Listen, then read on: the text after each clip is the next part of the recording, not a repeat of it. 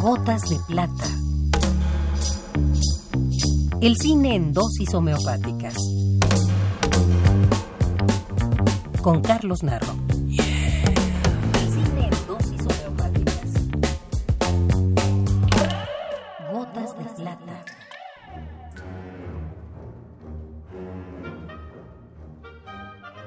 Hace unas semanas falleció Elmer Bernstein, uno de los músicos de cine más versátiles y con mayores aportaciones a la música cinematográfica. Nacido en 1922 en la ciudad de Nueva York, desarrolló una prolífica labor como compositor de la música de más de 250 películas. Discípulo de Aaron Copland, quien fuera uno de sus principales apoyos para ingresar a la industria del cine, Bernstein es el autor, entre otras inolvidables bandas sonoras, de Los Diez Mandamientos, Matar a un Ruiseñor, El Gran Escape, Los Siete Magníficos, Los Cazafantasmas y muchas más. Hoy lo recordamos a ritmo de jazz, con el extraordinario tema de una de sus obras mayores, El Hombre del Brazo de Oro película dirigida en 1955 por Otto Preminger y con la cual obtuvo la primera de 13 nominaciones al Oscar que solo consiguió en una ocasión.